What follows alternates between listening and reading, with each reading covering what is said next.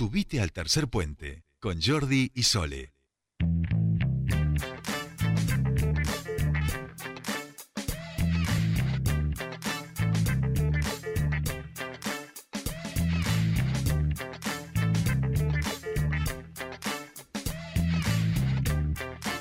Ya estamos aquí para viajar ahora hasta Buenos Aires exacto. para hablar con nuestro querido Pascual Caliquio que nos espera perfumado y peinado. ¿Cómo le va Pascual? Buenas tardes.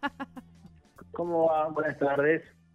Eh, ¿Es verdad o venís de hacer ejercicio? Por supuesto, me cada vez que la nota para el tercer puente, me Ah. peino, me produzco, todo. Todo, todo, Hay te haces, bien- te engominás, perfume, todo. Bien. porque es su momento Novarecio. Entonces Ah. está en ese, viste, y ahí él, claro, Novarecio sale con, corte de pelo nuevo. Pascual dice, ah, sí, ahora vas a ver. Y él, eh, porque digo, Novarecio mira todo el tiempo las fotos que nosotros subimos de Pascual Y a ahí la se columna. luquea según Y Pascual. ahí Novarecio se luquea según Pascual, exactamente.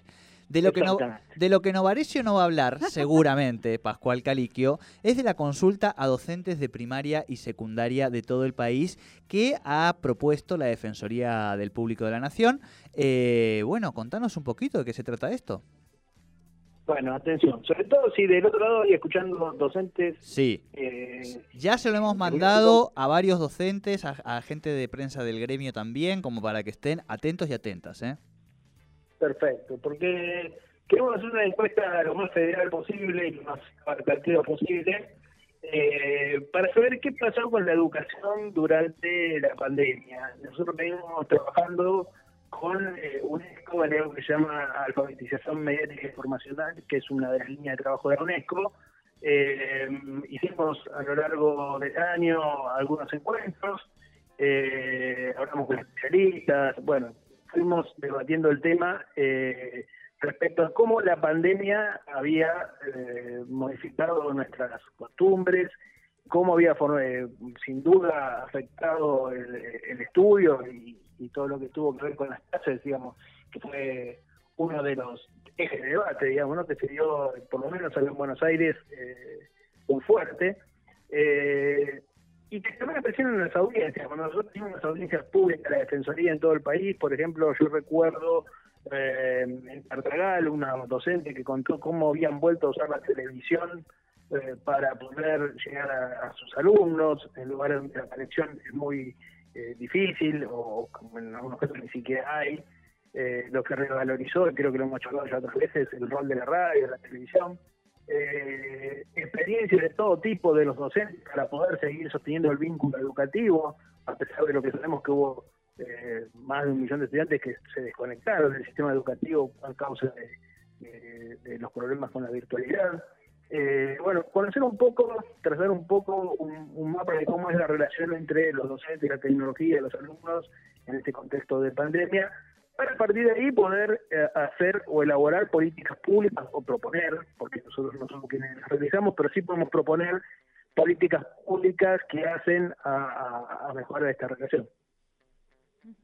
Bien. Claro. bien, bien. Bueno, va a ser muy interesante, entiendo yo, porque digo, si algo fue, bueno, para todos fue muy instituyente, pero digo, si algo cambió eh, fue justamente en el ámbito educativo, ¿no?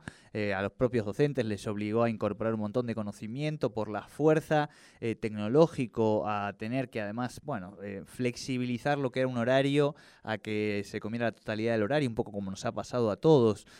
Bueno, creo que van a tener ahí bastante, bastante tela para cortar, Pascual.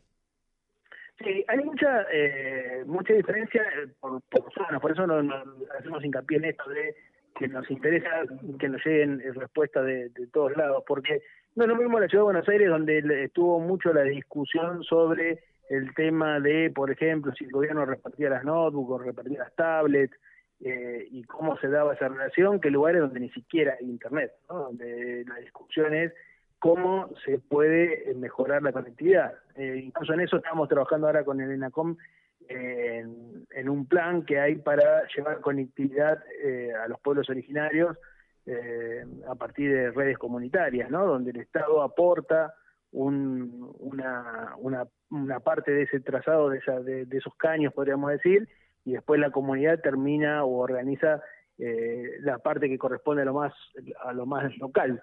Eh, bueno, ese tipo de políticas públicas tiene que salir de, eh, de este diagnóstico. Bueno, ¿qué está haciendo falta? ¿Qué se necesita?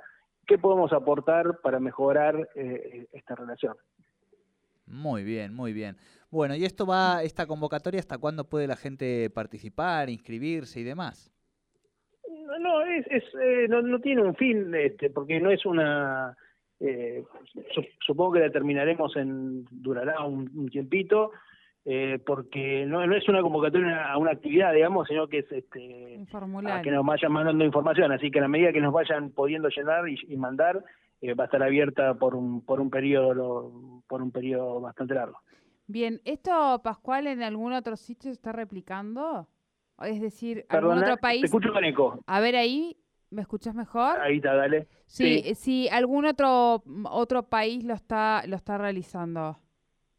Mira, la, la iniciativa de AMI es una red que se, se ha- desarrolla en muchos países, eh, porque es una política de la UNESCO, entonces eh, sí, no, no estas mismas preguntas que nosotros estamos haciendo, Sí, pero sí. sí. las mismas líneas de trabajo. Las digamos, ¿no? mismas Es- en, líneas. el, en el encuentro que nosotros hicimos eh, había mm, miembros de distintos países eh, y bueno, nosotros estamos también buscando estrechar los lazos con Latinoamérica para poder Bien. hacer políticas en común.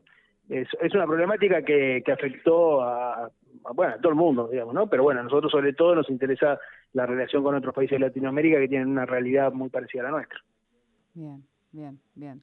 Eh, sí, no, mm, preguntaba esto, digo, eh, mm, porque después siempre estaba cuando uno mira, hacia- miran en estos, después en los resultados y en poder aplicar políticas, No, que esto después se convierta en una Estoy política. escuchando unas voces que, que no te escucho a vos. No sé si ahí Entonces es porque hay algún algo. inconveniente ahí eh, y en vez de escucharnos a nosotros, lo que estás escuchando sería el estudio, una cosa de locos. Este, no, no, Estaba no, escuchando voces, pero no, no, ah, sí, Sería- sí, sí, sí. será mi pero- mente. Dije, bueno, ya estoy mal. Claro, no, no, no eras tú, no eras tú. Bueno, Pascual Caliquio, ¿cuándo te vamos a tener aquí por la zona? ¿En breve?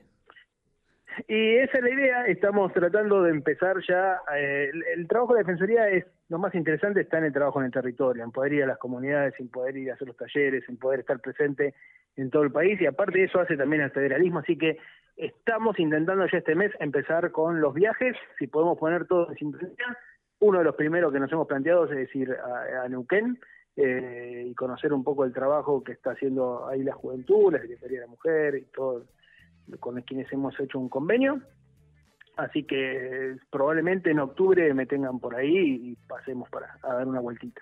Vamos, vamos, vamos todavía. ¿Y, y se te puede ir a visitar allá la Defensoría o no? ¿Acá en Buenos Aires? Sí. Sí, cómo no. Puede venir, esto estamos de puertas abiertas. Ahora ya hay ma- mucho más movimiento. Hace un par de meses venía yo solo. Me, venía, me podían venir a visitar, así no, no estaba tan solo.